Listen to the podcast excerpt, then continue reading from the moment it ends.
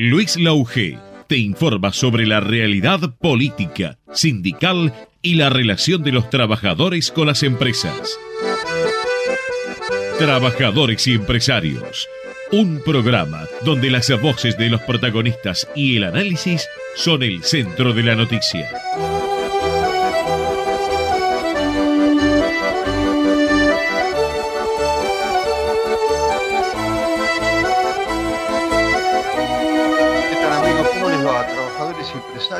Todos los miércoles de 4 a 5 de la tarde por Ecomedios AM 1220. Por supuesto, con el tema todavía, con las, eh, eh, los rebotes de lo que fue el debate presidencial que no pudimos, eh, que, que anunciamos el miércoles pasado.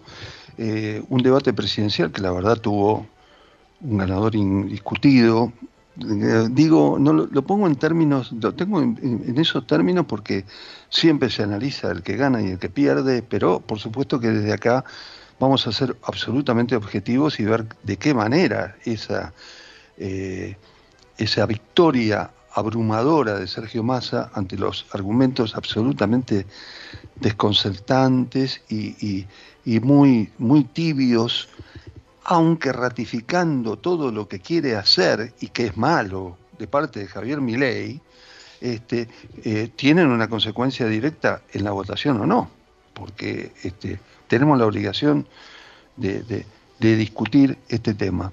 También este, eh, no entiendo algún tipo de defensa periodística, nunca la entenderé respecto de eh, echarle la culpa a Massa desde el punto de vista de las cosas que ley no supo preguntarle, porque si hay algo que Massa esquivó en todo esto, pero con una actitud eh, de ofensiva, ofensiva en buenos términos digo, de eh, eh, interrogar y ser el periodista, el interrogador de Sergio de Javier Milei para que responda las cosas que debería haber respondido, este, es una estrategia marketinera que muchos a, dirigentes del peronismo le achacan siempre, por otra parte, o de este peronismo que representa masa, como ustedes quieran, pero digamos este, que es una estrategia marketingera muy bien ah, eh, eh, calibrada por Sergio Massa, por ejemplo, con el por sí o por no. Massa empezó, este, eh, empezó con, con, una, con una discusión de mi ley y con la permanente actitud de mi ley de tratar de mentiroso a Massa, de ser parte de la secta, e inclusive de acusaciones judiciales que después el propio Massa dijo que deberían ir, eh, si tenía algo que decir, ante la justicia, ¿no? Inclusive mostrando que realidades que habían pasado entre ellos y que no conocíamos, cuando, cuando Sergio Massa le dice a Milei, pero Milei, ¿qué te pasa? Si hace unos años viniste al Frente Renovador a proponerme cosas, es decir, podría haber sido Massa el jefe de Milei, este Milei que critica a la casta, y que es diputado nacional y que por parte de la casta en todo caso. Eh, como fuere, por el sí o por el no, ley entró en este planteo que le hizo Massa, quedó envuelto en una en, la respuesta permanente, si realmente tenía pensado llevar a cabo sus principales propuestas de campaña, como dolarización, el cierre del Banco Central, los subsidios, las tarifas, y lejos de, no, no de negarlo, pero de relativizarlo y explicarlo, él terminó asegurando que sí, que la dolarización lo quiere hacer, que el cierre del banco lo quiere hacer, pero dando argumentos que son eh, que fueron realmente muy endebles. Encima, quiso asumir al desafío y después se asustó, ¿no? Pues me parece.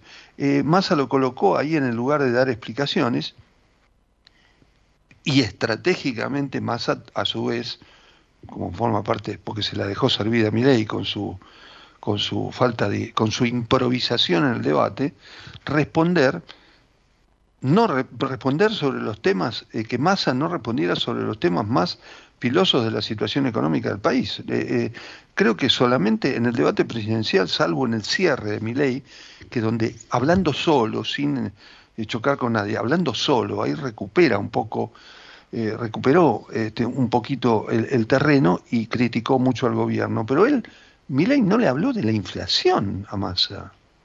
No le habló de la inflación. Este, entonces, bueno, desaprovechar su oportunidad. Massa tuvo ese golpe de efecto también al revelar que Milei había trabajado en el Banco Central, por ejemplo, el mismo que quiere eliminar Milei. y dejó ahí sobrevolando en el aire que el libertario quiere eliminar al Banco Central por una bronca personal porque no renovaron el contrato. Y ante eso, Milei dijo, bueno, pero no me lo renovaron porque tuvo que dar explicaciones. Milei se la pasó dando explicaciones a Massa en todo el debate. Parecía un Massa presidente preguntándole a un diputado, interrogando a otro este, para que le diera, eh, eh, le brindara sus respuestas. Eh, también se habló, y creo que en el segundo bloque, Massa levantó un poco el pie para no victimizar a Milei, también Massa deslizó que en la salida del Banco Central, que no se le renovó, la cuestión del desequilibrio mental de, de Milei. Lo desafió a hacerse un psicofísico, que salió mal. Massa intentó mostrar que Milei no estaba preparado para gobernar, le achacó la alianza con Macri y destacó que lo habían dejado solo en la noche. Y la verdad que la gente de Macri no estuvo rodeada, este, no, no fue al, al, al debate de la Universidad de Buenos Aires, de la Facultad de Derecho. No estuve ahí, lo dejaron solo, a la muestra más clara imposible, ante toda la, la, la falta de respuesta que tuvo eh, eh, y la falta de apoyo que tuvo mi ley después, de parte, eh, como, como, repercusiones posteriores, no hubo un solo tuit de Juntos para el Cambio, de Patricia Bullrich, de eh, eh, este, Grindetti, de ningún dirigente de relieve, inclusive de Macri, por supuesto, que este, este, mm, hablara de, no digo elogiara, pero tratara de justificar la falsa, la mala performance de Milei. No, se borraron completamente y, se corrieron completamente y sí criticaron a Massa, hicieron lo que Milei no pudo hacer por la estrategia de Massa. Eh, no voy a explicar todo el debate, ustedes lo vieron por supuesto muy bien. Milei ratificó que no piensa mantener vínculos con países como Brasil y China, nuestros principales compradores, porque los considera comunistas. Valoró la figura de Margaret Thatcher, la primera ministra de Bretaña que ordenó eh, combatir a las Malvinas, con la que tuvimos una guerra y comparó eh, bueno, la, este, la, actitud de Margaret Thatcher con Johan Cruyff y con Mbappé, hizo, quiso hacer un, un alarde futbolístico del cual salió muy mal parado eh, Milei, y solamente tuvo ese tibio, eh, si fueras Pinocho, más allá me hubieras lastimado un ojo, este, y cuando le dijo vos sos ventajita, inclusive le dio el término ventajita, donde Massa dijo, ¿cómo te, cómo te asesoró Macri? Eh? ¿Cómo te dijo Macri que me dijeras eso? Es decir, lo involucró a, Macri en esta, en esta expresión. Por supuesto que también ahí eh, Milei eh, Massa trató de evadir lo, lo, evidente, que era sacar al kirchnerismo del debate. Este, entre otras de las cosas por las cuales Massa se implantó ante mi ley muy claramente para marcar el ritmo del debate fue este debate entre vos y yo, es entre vos y yo, es entre Massa y mi ley, no entre Maki y Cristina. Claro, Massa no quería que fuera un debate donde se lo involucrara permanentemente con Cristina Fernández de Kirchner. Así que bueno, en todo ese marco de, de, de actitudes, el debate puede ser si fuera por el debate y por la expresión de los presidentes y los dirigentes y la unanimidad, inclusive la pelea de Gerardo Morales con Mauricio Macri, que después vamos a contar, este, y las opiniones de propios dirigentes radicales que hablaron de votar a masa, sería sensacional. Pero acá hubo encuestadores, y yo como periodista también me lo planteo, porque no se trata de jugar para uno o para otro, sino de tener la objetividad necesaria, es vamos a ver cómo esto repercute en la gente que sigue enojada y que tiene que ir al supermercado y comprar caro y que, donde hay inflación. Vamos a ver cómo repercute. Hay cierta aire triunfalista en el oficialismo y otros que se dieron cuenta a tiempo y están diciendo no canten triunfo antes de tiempo. Esperemos que hay qué pasa con la gente y por eso la gente sale eh, los, la militancia digamos del gobierno y de y del Frente Renovador salieron a calmar y los intendentes y los gobernadores salieron a explicar las cosas que tienen que hacer este, eh, para ganar la, la elección del domingo que viene. Bueno, estos trabajadores y empresarios ya volvemos con un entrevistado. Asociación de Trabajadores de la Sanidad Argentina, Buenos Aires, un gremio fuerte y solidario que construye con responsabilidad y compromiso un mejor futuro para todos los trabajadores de la sanidad.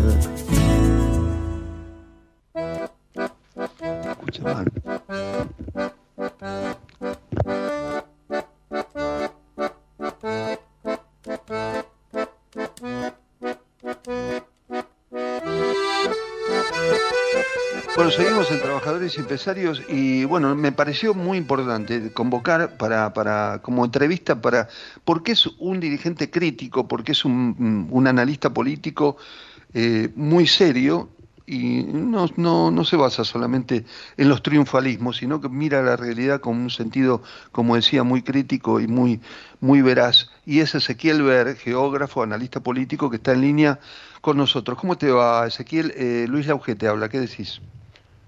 ¿Qué tal? Buenas tardes para todos, para todos los oyentes de la radio. Me has convocado y acá estamos para evacuar todas las dudas que tengas en relación a la coyuntura política nacional. Y quería marcarte, cuando vos este, señalaste la figura de Margaret Thatcher, que más allá de nuestra cuestión nacional de Malvinas, Margaret Thatcher y Ronald Reagan son los forjadores del neoliberalismo a nivel y mundial. Ellos han sido los actores y los ejecutores de este plan mundial macabro de destituir de su situación de clase a la clase trabajadora. Claro, Ezequiel, con ese, en ese sentido, pese a que el sincericidio de Milei es, fue suicida, porque detrás de eso viene toda la reivindicación de, la, de Malvinas, y, él había hablado de la autodeterminación de los Kelper y toda una serie de cosas muy desafortunadas, en realidad en ese sentido Milei eh, fue auténtico, porque es el, el, el, padre de su ideología, son Ronald Reagan y Margaret Thatcher, entre otros, ¿no? Este, en ese sentido. Y Hayek, por supuesto, ¿no? Sí, claro, claro, claro, por, supuesto. Bueno, yo no me quería, eh, digamos, no me quería detallar en todo el debate, quiero dar algunas eh, explicaciones del debate, pero no sé si vamos a tener tanto tiempo.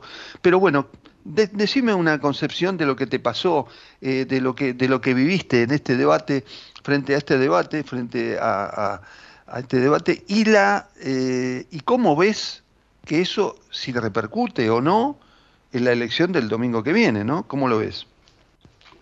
Yo lo que veo es una nítida expresión de lo que se llama la antipolítica, con un personaje sin ningún tipo de experiencia política, eh, forjado en los medios y en la chicana fácil, y en apariencia eh, formado académicamente como un economista neoliberal, neoclásico, y como conocedor de la micro y la macroeconomía, que le viene a explicar a la sociedad como que la sociedad es un conjunto, una clase magistral en la facultad, y él habla con prácticamente con un nivel académico universitario, que había entender y sin subestimar para nada al pueblo argentino, creo que no sé si lo comprenden en su totalidad, los conceptos, él vierte en muchas de sus apariciones públicas. En ese sentido, en ese lugar que obviamente armado por políticos de la oposición y de la derecha que están un poquito más avispados y que ya han ejecutado como gestores del Estado argentino, han forjado este personaje que trabaja muy bien en los lugares del sentido común, los políticos todo todo, la política no sirve, se roba el país, la culpa del peronismo, eh, los derechos hay que pagarlos, en fin, una serie de clichés que en una crisis como todavía estamos sopesando, que eh, venimos con la crisis de endeudamiento de Macri, la pandemia, la crisis gobernabilidad entre Cristina y Alberto, una crisis financiera internacional, bueno, obviamente que cuando se dice que es un mal ministro eh, Sergio Massa, pero ¿con cuánto tiene que arrastrar para poder gestionar? Claro, claro, por supuesto. Además, es de alguna manera eh, mi ley es de alguna manera una mala copia de lo que sería la expresión de un pensamiento liberal explicado a la gente y tratando de llegar a ser presidente. Y cuando vos me decís sin eh, eh, respecto de la gente, ¿te parece que eso, a pesar de la frustración del mal gobierno de Alberto Fernández, de la situación económica, la gente está viendo que esa mala copia no lo no, le es claro, no lo termina de ayudar o o sí. Bueno, si vos me permitís, si vos me permitís voy a citar a Mujica, el expresidente uruguayo, que dijo, "No se entiende con ese nivel de inflación cómo siendo candidato ministro saca casi 30%, que es lo que sacó en la primera edición de las PASO. Y eso se llama peronismo. Hay un registro de la sociedad con respecto a que haya alguna señal de peronismo en un candidato, bueno, hacia allí dirige su voto porque sabe que mal o bien los derechos se pueden llegar a preservar, puede haber una mejora, pero sabe muy bien y sobre todo con la experiencia del gobierno de Macri que del otro lado va a perder y no va a obtener nada. ¿Te parece que de todas maneras prevaleció este, en el voto, por lo menos en el voto a Milei, del principio de, la, de las PASO, por ejemplo, eh, un hartazgo hacia, si querés, el, kirchnerismo y también hacia, hacia el macrismo en realidad, eh, ese voto y que cambió en, la primera, votación. Él pudo haber convergido los dos hartazgos, pero ahora la sociedad se dio o se está dando cuenta que su propuesta está digitada por aquel que vino por el cambio y por lo nuevo y fracasó, que es Mauricio Macri.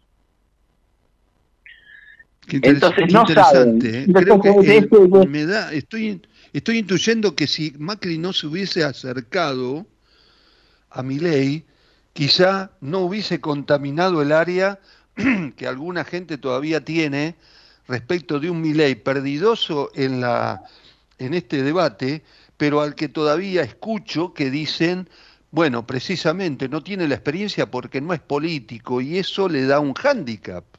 Sin embargo, está mostrando que es político porque está eh, siendo ayudado por profesionales de la política, ¿no?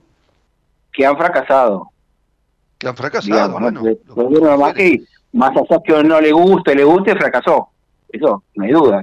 Sí. A ver, lo digo más gráfica, lo digo más gráficamente y en términos más personales. Mi madre tiene 81 años, es muy activa, está todo el día con los medios en mi casa y votó a Bullrich y es y votó siempre a Macri.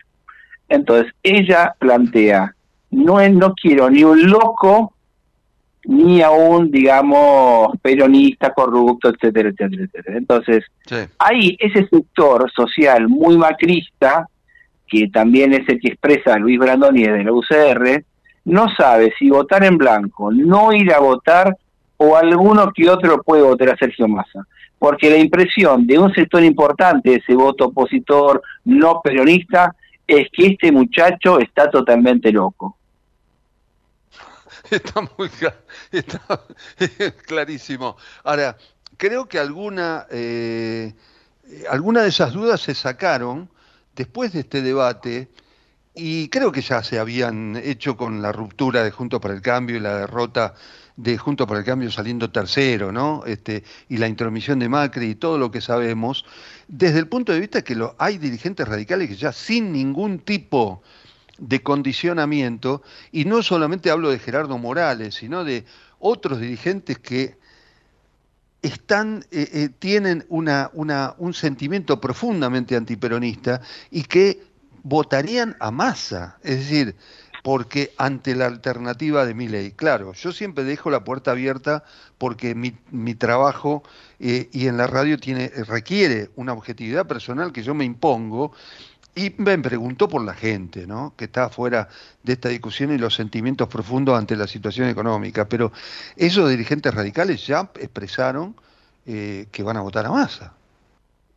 Bueno, pero el radicalismo viene de una crisis, viene de varias crisis. Primero la crisis del 2015 con la convención de Gualeguaychú, donde ahora no recuerdo exactamente quién, qué dirigente finalmente transó y negoció con Macri, porque en realidad ellos querían apostar a Sergio Massa en 2015 para presidente, obviamente impulsado por Gerardo Morales.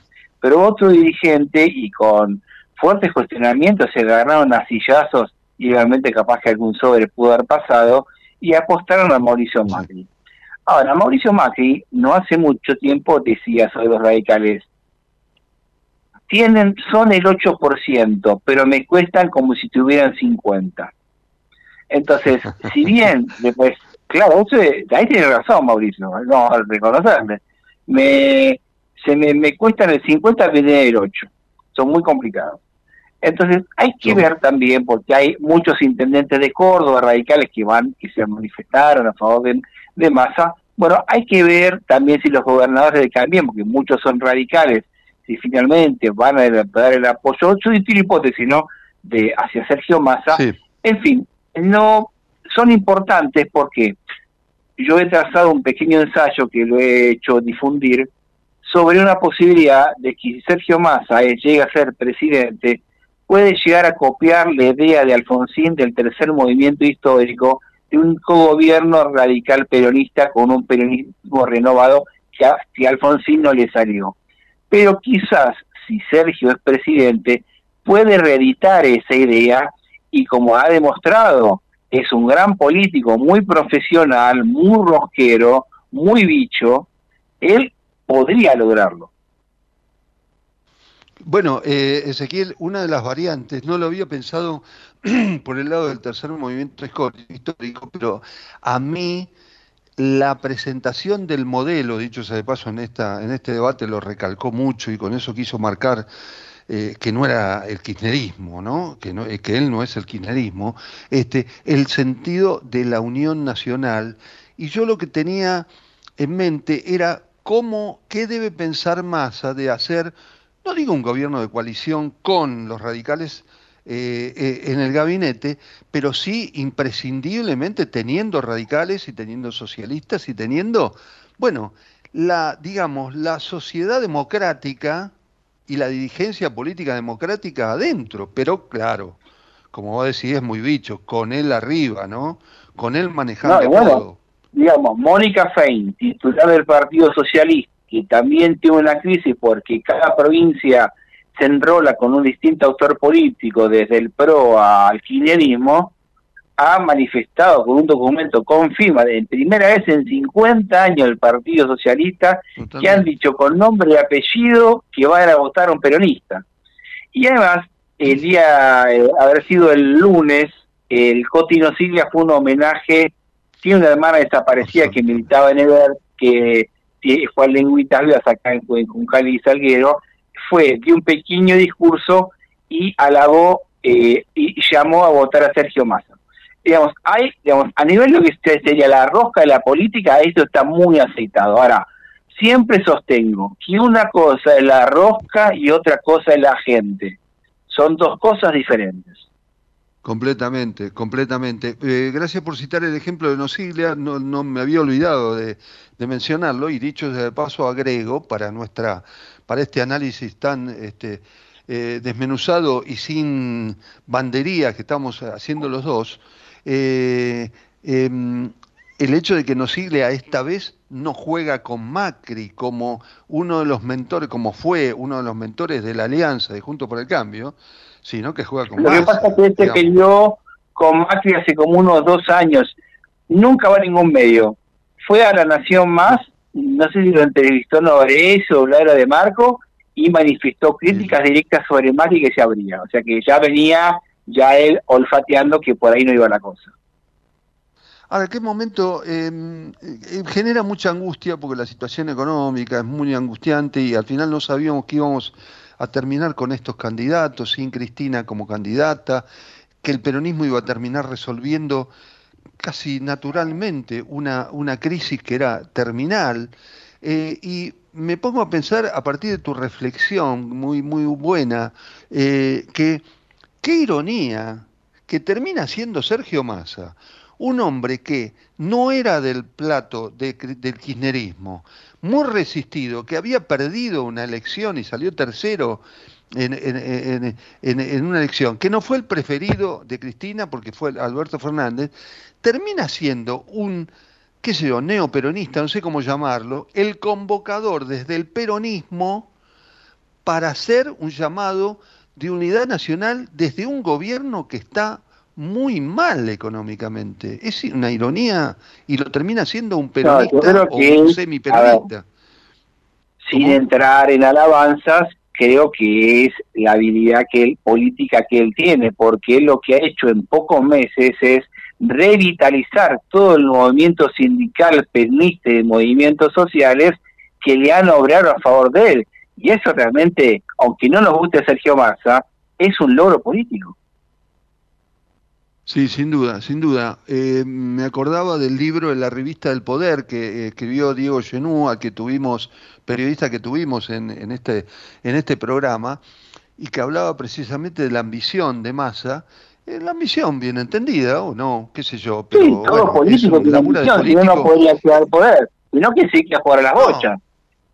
Y bueno, está bien, hay, hay otra ironía, si gana Massa, algunos se preguntan, ¿qué nos va a venir? Y otros también se preguntan, bueno, con tal de quedarse en el poder, ocho años la, el mandato y la reelección, que son ocho años, y con Malena Galmarini en un juego donde puede también ser candidata y demás, debería tratar de hacer las cosas bien, ¿no? Eh, Mira, lo que se evalúa en los analistas es que más abajo, mayor caída la Argentina no puede tener, que se ha llegado a un punto límite que un gobierno de Sergio Massa podría ir levantando de a poco el nivel. Ahora, un gobierno de Milei que no se sabía cuánto podría llegar a durar es irse del 0 al menos 20 y después tenés que partir de menos 20 para arriba. Sergio por lo menos va a partir del 0 para arriba, esa es la diferencia. ¿Qué país ves si Milei, bueno, vamos a hacer de cuenta que no, no estamos hablando eh, en la radio, eh, ¿qué país ves si gana Milei? Puede pasar. Bueno, él va a tener dificultades porque el Congreso le es adverso. Va a tener dificultades porque los gobernadores o van a negociar por abajo o van a tomar distancia.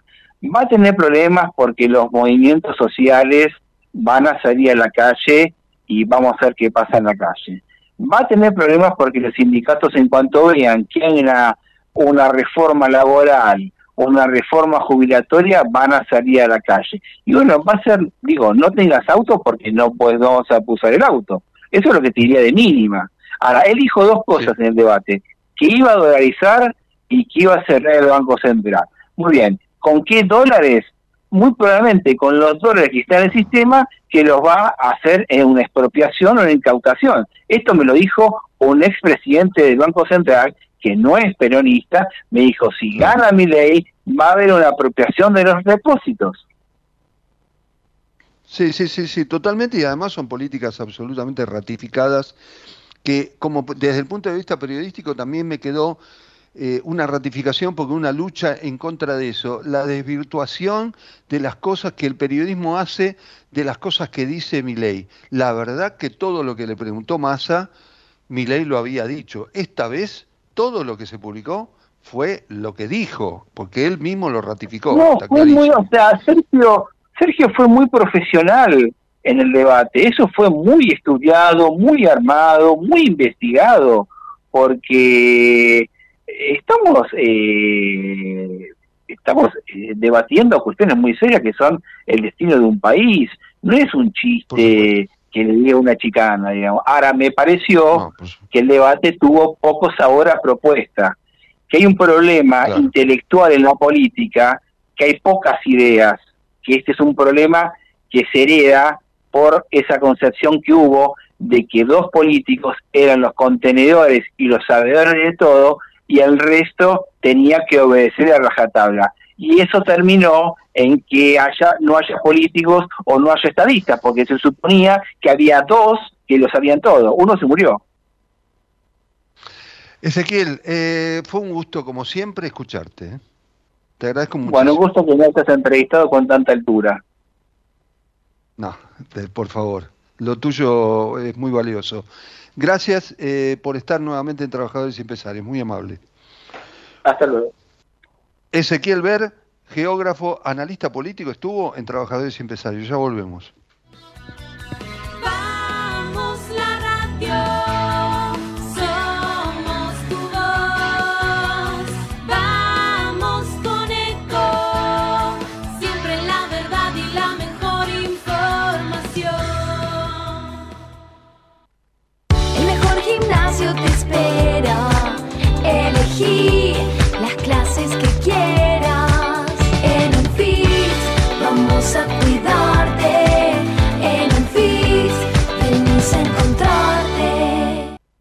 ¿Sabías que un rico y auténtico sabor de un gran espresso ya no se encuentra solo en las cafeterías gourmet? Y además, con la línea de cafeteras Oster, la preparación de tus bebidas favoritas con café son tan ilimitadas como tu imaginación. Conoce todas las cafeteras disponibles para vos en www.osterargentina.com. Espacio cedido por la Dirección Nacional Electoral. La mayoría de los argentinos queremos un cambio. Enfrente está la continuidad de este modelo empobrecedor. Esta elección se trata sobre si frenamos este modelo o si van a seguir los mismos en el poder arruinándonos la vida. Es simple, votamos ser o no ser una Argentina distinta. El cambio está en tus manos. La libertad avanza. Mi ley presidente, Villarruel Vice, lista 135. Espacio cedido por la Dirección Nacional Electoral. Viene la Argentina con un corazón tan grande que jamás vendería sus órganos. La que libera al campo y no a los presos. La de los chicos en las escuelas y los docentes adentro del aula. La que reconoce a nuestros abuelos, porque ellos sí que no pueden esperar más. El 10 de diciembre se termina la espera, porque viene la Argentina que estábamos esperando. Massa presidente. Unión por la Patria. Sergio Massa, Agustín Rossi, candidatos a presidente y vicepresidente. Lista 134. Informate en ecomedios.com. Seguinos en Facebook. Ecomedios Live. Comienzo espacio publicitario.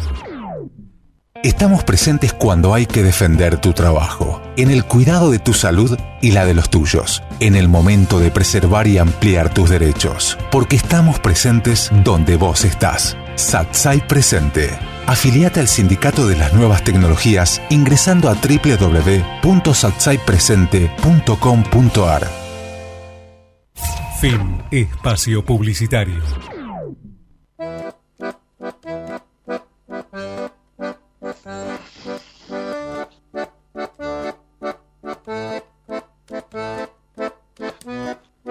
Bueno, seguimos en Trabajadores y Empresarios eh, y tenemos en línea a, un- a un- una personalidad que ya tuvimos eh, hace tiempo y que fue la verdad que muy, muy, muy interesante y, y seguramente lo será ahora, que es Martina Lomo, psicoanalista, doctor en psicología, magíster en psicoanálisis y especialista en psicología clínica.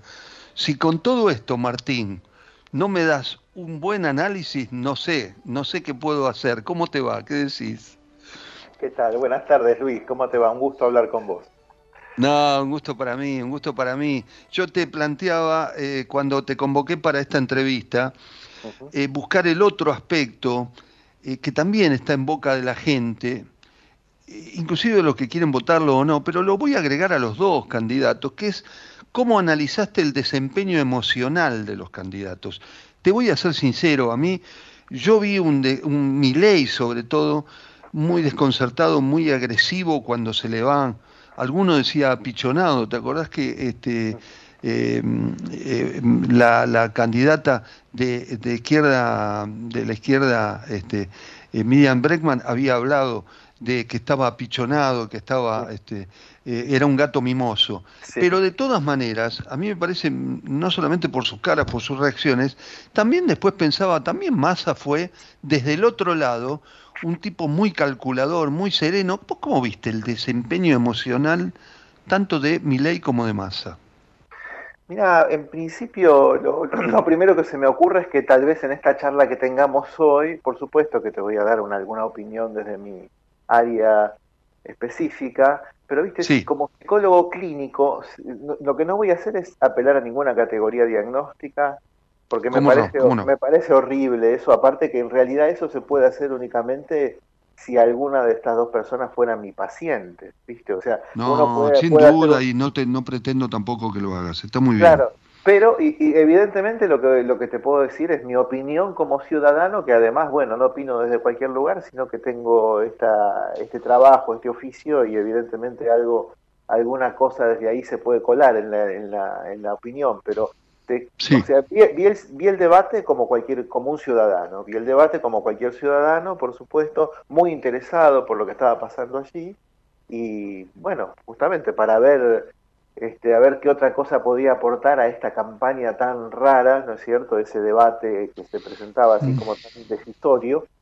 Y sí, evidentemente hay uno de los candidatos que pareciera estar como más, y de hecho se habla mucho de la salud mental de uno de ellos, ¿no?, de la salud mental de Milley, como si bueno, tuviera algunos problemas bastante graves, que se lo ve extraviado, algunos por ahí han hablado en algún momento de brote psicótico, yo sinceramente no sé si eso es una fake que han echado a rodar o si efectivamente hubo algo de eso. Eh, lo que sí, lo primero que me llama la atención y para hablar de algo así que no es tan cerrado y que me parece que puede abrir a que pensemos juntos, incluso los que los que no son del palo de la salud mental, pienso en dos personajes, digamos, de, por ejemplo, Homé y Bournisien. Son dos personajes de Madame Bovary, ¿no? Homé era el, el, farmacéutico, un farmacéutico creído, envanecido, engolado, ¿no? Este, un personaje que es el que lo convence a Charles Bovary de hacer una operación para la cual no está preparado y comete una mala praxis. Y Bournisien es, es el cura del pueblo, es el cura del pueblo que más bien eh, sentado en su sillón, burócrata de la fe, eh, sabe su trabajo y va y se encuentran en la taberna y se toman un trago los dos y la paradoja es que el engolado, el envanecido e infatuado farmacéutico quiere convencerlo de sus verdades al cura, quien trabaja según un dogma, pero que para, paradojalmente no lo quiere convencer al otro. ¿no? Y pienso esto para señalar dos tipos de personalidades distintas, ¿no? Como por ejemplo, seguramente conoces Luis aquel viejo chiste que se hablaba de los locos en el siglo XX, supongo que todavía persiste que los locos se creen Napoleón, se decía, ¿no? Si uno va, si uno va al manicomio y le pregunta a un loco quién es, soy Napoleón. Sería en alusión a ese signo que se suele encontrar muchas veces en algunas patologías graves que se llama megalomanía. El tema es que lo que sabemos, los, lo que sabemos los que trabajamos en esto, es que está, por supuesto, loco, eh, el loco que se cree Napoleón, pero que también está loco Napoleón si se cree Napoleón. O, dicho de otra manera, eh, es necesario eh, cierta cuota de, ¿cómo decirlo?, de megalomanía, de expansividad más o menos tolerable para ocupar cargos de conducción, y muy probablemente eso se pueda ocupar con algún tipo de solvencia y algún tipo de, eficiencia, no sucumbiendo por lo menos a la propia vanidad y al propio narcisismo, en la medida de que aquel que lo ocupe no se crea de verdad que es eso, sino que tiene que trabajar mucho para ocupar ese lugar. Entonces ahí ya hay como dos tipos de personalidades, ¿no? Obviamente entiendo que ley en el debate está más del lado del farmacéutico, de Madame Bovary, y que más está más bien del lado del cura que conoce su oficio, que defiende un dogma, pero que no por eso se presenta como fanático. Ahora, ahí hay un amplio espectro, un amplio abanico para pensar dónde se sitúa la personalidad de cada uno, ¿no? Sí, claro, eso claro. te aporta algo para, para pensar, ¿no es cierto? El tema. Por supuesto, pero además hay una cosa, me parece que se enfatiza mucho y en la política, bueno, ser político no es nada fácil, porque acá se se critica fácilmente a los políticos, pero trabajar de político, si querés trabajarlo con esta con esa obsesión, teniendo la libido en el poder y toda esta cosa, este, no es nada fácil. Y me parece que también se ha en los últimos, eh, bueno, en los últimos años, o en quien han buscado candidatos que tengan determinadas eh, eh, características, pero que demuestren esa pasión, eso para contrarrestar a los aparentemente eh, políticos indiferentes que no les importa nada y que gobiernan mal, les han pedido demasiado, pedirle, es decir, eh, se puede ser un poco más normal, quizá, y sin pedir, eh, ha, caído mucho la presión de la gente sobre candidatos que tienen que enfatizar su, este, su pasión, ¿no? Mm. Por el mm. cambio, porque hoy me parece que la gente lo que quiere es un cambio pero no sabe cómo expresarlo y lo hace a través de mi ley.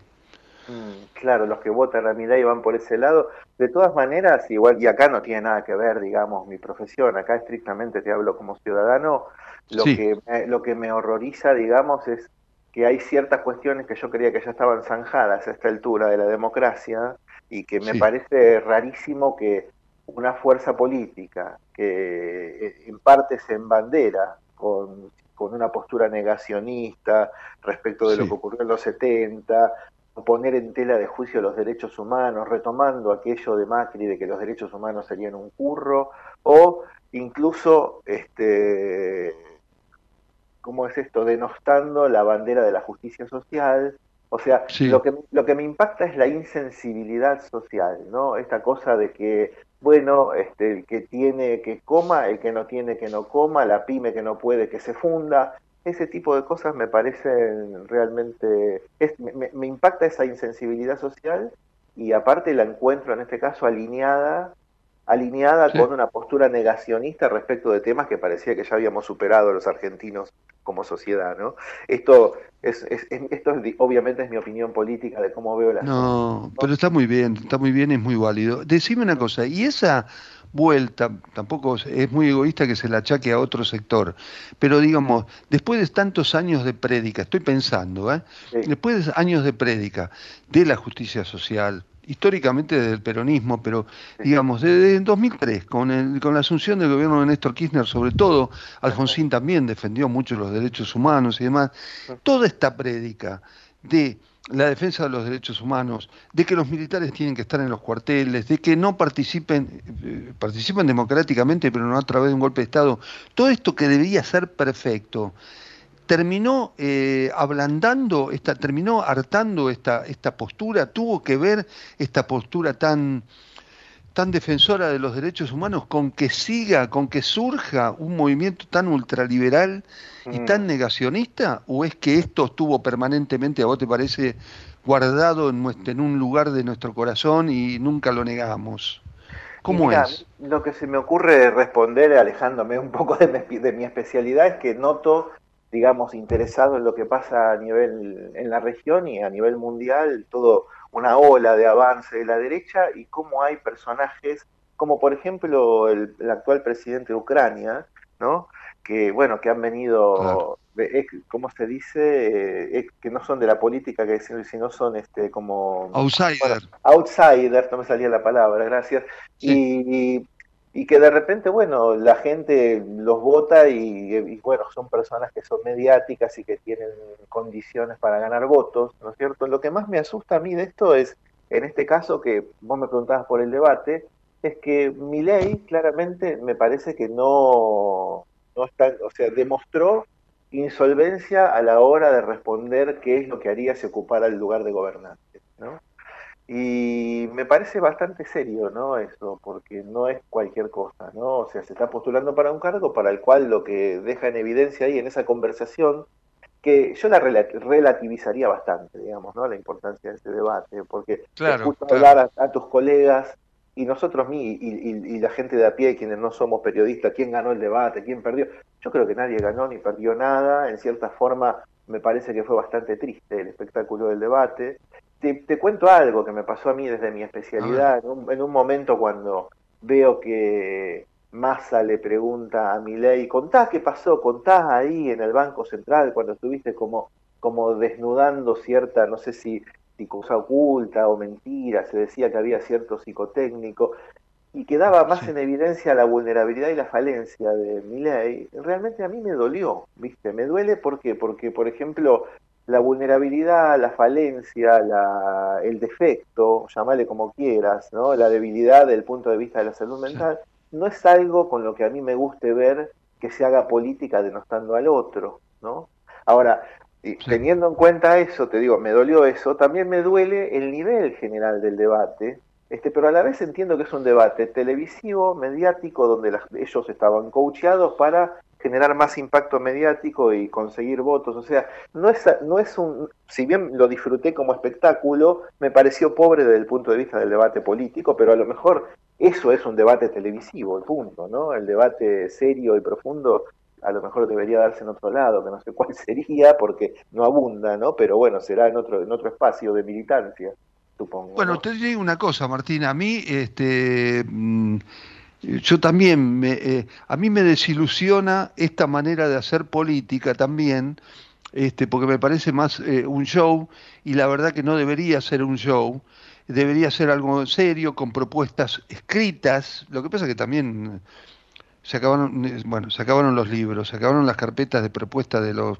partidos, está todo por celular, bueno, es un largo tema, pero digamos, todo es por la web, no, no hay nada escrito eh, recalcando los derechos que tiene un trabajador y todo eso, pero también, vos fíjate que tuvo, para mi gusto, en el medio, y sin que esto incida en, en, en sí en la participación de la gente, vos fíjate que hubo una movilización uno puede decir es sindical y otro te va a decir, a mí me parece absolutamente legítimo, otro te va a decir, oh, los sindicalistas son todos chorros, bueno, no sé, no me parece ni tal, no me parece tan así todo, tan, todo tan extremo, pero menos mal que fue matizado en el caso de Massa, por, por ejemplo, movilizaciones en la calle, es decir, de dirigentes que salieron a apoyar, le pusieron un poco más de, de cosa humana y eh, de reclamo a esta cuestión que no se resume en que en un debate se basureen una persona con otra, ¿no? Este, qué sé yo. Sí, sí, sí, sí. Y, y, lo que otra cosa que me parece es que, qué fuerte el trabajo tuyo, ¿no? De, y de tus colegas y de los medios en general, pensando en que hay un, hay gente joven, hay niños, hay gente que se está formando y, y la clase dirigente presenta este tipo de espectáculos, ¿no? Eh, bueno, porque también... Bueno, espera, espera, yo no voy a reivindicar, eh, espera, no quiero tampoco, porque no me voy a hacer cargo a esta altura de la vida de colegas que no lo hacen. Ojo que hay periodistas, que no son todos, gracias a Dios, que fomentan esto y que inauguraron una etapa de crítica furibunda y de eh, inculcarle a la gente lo que hay que votar y opinar exclusivamente y no preguntar, que no me quiero hacer cargo y ellos también son culpables de esto, ¿eh? me parece. Sí, sí, sí, sí, sí totalmente. Me, me, imagino por dónde va la cosa y incluso se me ocurren algunos algunos nombres que no voy a mencionar, por supuesto. Pero periodistas que más que periodistas se nota que son operadores y que bueno, que están trabajando. Correctamente. Eh, Correcto. Sí, ahora ya que vos me, consultás por el tema de la salud mental, ¿no? Lo, lo, que se me ocurre es que no hay salud, o sea, y evidentemente vuelvo al corazón del debate, que es pienso que no hay, y al corazón, al corazón del debate y al corazón de esta coyuntura electoral en la que estamos, ¿no? Que no hay salud mental, no hay salud mental sin eh, las necesidades básicas satisfechas, no hay salud mental sin salud pública, no hay salud mental sin educación pública, o sea, no hay salud mental sin sostener la base de lo que el Estado le ha podido asegurar hasta el momento a la sociedad y en todo caso sanearlo, mejorarlo, pero no que se retire de sus responsabilidades y mucho menos no hay salud mental en la jungla donde el mercado lo que hace es simplemente imponer la ley del más fuerte sin ningún tipo de regulación. Y no hay salud mental porque ahí, lógicamente, el, el más fuerte se come al más débil y punto. Y no hay otra lógica en esto, ¿no? Bueno, la verdad que mantuvimos un diálogo, la verdad que con bastante altura. Este, la idea no era, este, por supuesto, eh, em, de jerarquizar a un candidato o a otro, simplemente agrego para terminar, influye que del desequilibrio emocional de a uno o de los dos candidatos, influye que si luego es presidente nos gobierne mal, ojo, ¿eh? tampoco quiero dejarlo pasar. Y me parece que me parece que el cargo de presidente es un cargo muy muy muy no voy a decir importante porque eso es obvio, pero muy sujeto a presiones de las más extremas. Uno no sé si habrás notado los presidentes que hemos tenido que cuando pasan por el poder parece que salieran con décadas más de años encima, ¿viste? O sea, eso es desgastante, ¿no? Y Claro, para estar ahí hay que por lo menos poder tener cierto, no solamente conocimiento, ejercicio de la política, etcétera, sino además cierta distancia para poder preservar la salud mental y la salud en general para poder estar al frente de semejante responsabilidad. ¿no? Entonces me parece que si determinadas situaciones de, de presión que todos tenemos en nuestra vida cotidiana, no sé, ya manejar un auto, tomar un colectivo, hablar en público, lo que fuere, ¿no? A cualquiera nos puede distraer algo o, hacer o creer que hay alguien que está queriéndonos este, obstaculizar o incluso confrontarnos con el hecho de que haya alguien que está tratando de meternos el pie para que no avancemos y sin embargo así tenemos que poder hacerlo. Y si el ejercicio de la política, que se dice es el arte de lo posible o también el arte de lo imposible, no sé cuál es la mejor definición, es decir, Sí. estar, o sea, casi casi que gestionar políticamente es estar todo el tiempo lidiando con el obstáculo, con la imposibilidad, con la oposición, con los factores de presión y los factores de poder, etcétera. Bueno, obviamente que eso es una apuesta, es un examen permanente, diario, cotidiano que tiene que poder enfrentar el gobernante que asuma ese rol, ¿no? Martín, la verdad que fue un placer, como siempre, escucharte. ¿eh? Muchas gracias. Muchas gracias por la invitación. Un abrazo, Luis. Al contrario, Martín Alomo, psicoanalista, doctor en psicología, magíster en psicoanálisis, especialista en psicología clínica, estuvo en Trabajadores y Empresarios. Ya volvemos. Ubicado en el corazón de la selva Iriapú, en medio de un entorno selvático único, conjugando confort y naturaleza. Mercure Hotel Irú, Iguazú, Argentina. Asociación de Trabajadores de la Sanidad Argentina, Buenos Aires, un gremio fuerte y solidario que construye con responsabilidad y compromiso un mejor futuro para todos los trabajadores de la sanidad. Geopolítica hoy. El zoom sobre la noticia destacada del momento. La columna de Leandro Lauge. Capítulo 24, Uruguay, narcos, pasaportes y política.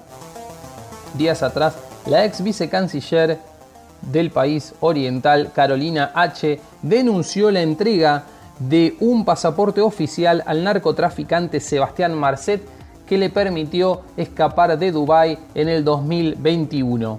Ante esta denuncia que fue ratificada justamente eh, por, por los documentos oficiales, renunciaron el ministro de Relaciones Exteriores, el ministro y el viceministro del Interior y el asesor de comunicación presidencial de Uruguay. ¿Se imaginan el tembladeral que ha acusado esto?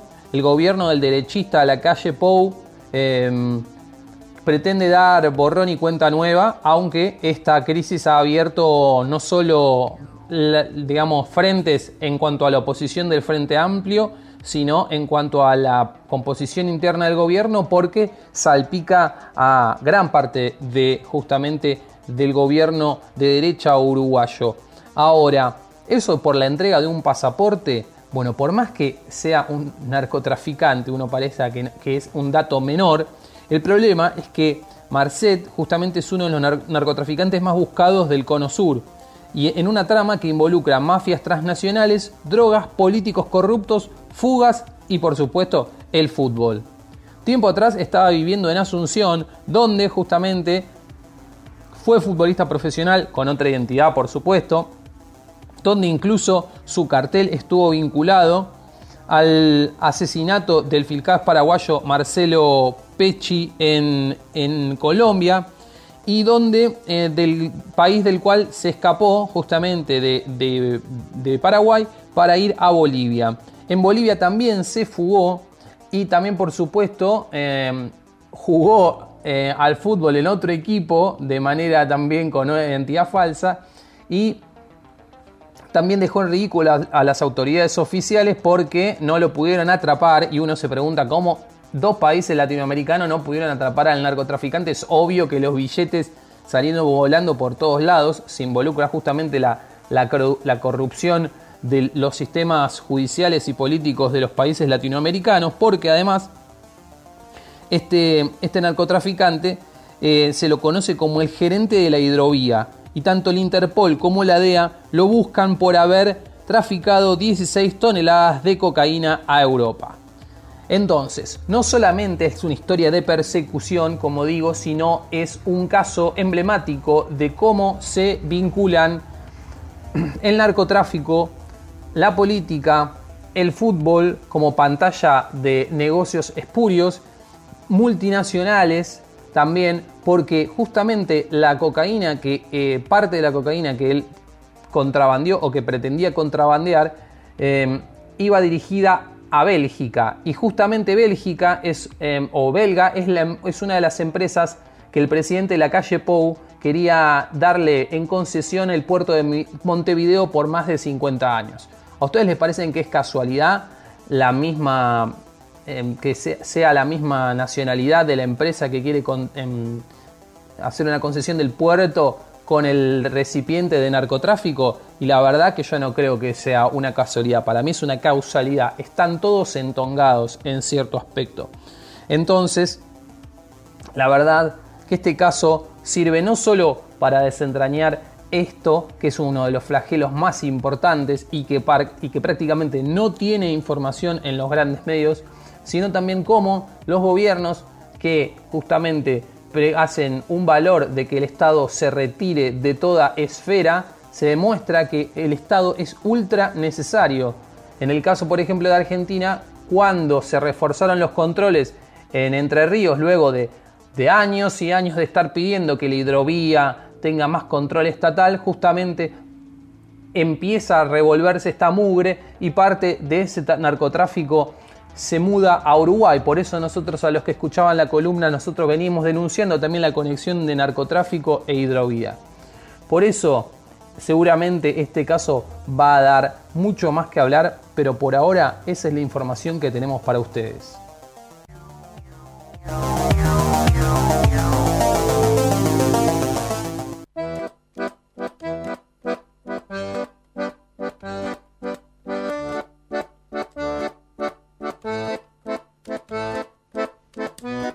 Vamos a terminar Trabajadores Empresarios. Quiero mencionar nada más que dos twitters que eh, eh, protagonizaron Mauricio Macri y Gerardo Morales, el presidente del radicalismo, el sábado de la noche, antes del debate.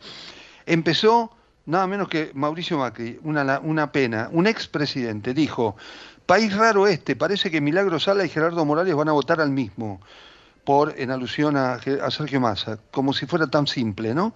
Este, y después entre otras cosas, respondiendo Gerardo Morales muy fuertemente, este, mm, creo, eh, diciendo, tenés que estar muy enfermo, Mauricio Macri, para que saques un tuit así a esta hora. Creo que en tu enfermedad es la ambición del poder. Y después publicó un video de Bullrich, también antes de aliarse con él, en el que advertía sobre la figura del libertario. País normal este, con Cristina y Mauricio Macri libres, cuando tendrían que estar presos. Si querés, Mauricio, puedo entrar en detalle. Desafío Morales. Esto es Juntos para el Cambio, así quedó Juntos para el Cambio, pero me preocupa mucho la unión nacional que propone Massa y que queremos los argentinos. Tiene que salir de estas chicanas, tiene que haber dirigentes responsables de una vez por todas, porque hay problemas mucho más graves que estas chicanas. ¿eh?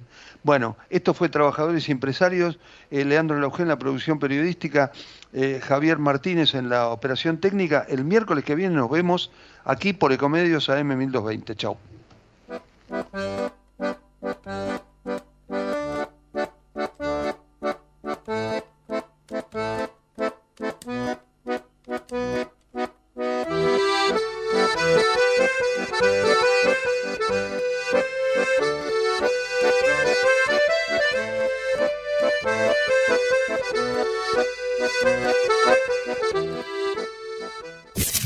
Desde Buenos Aires, transmite LRI 224, AM 1220, Ecomedios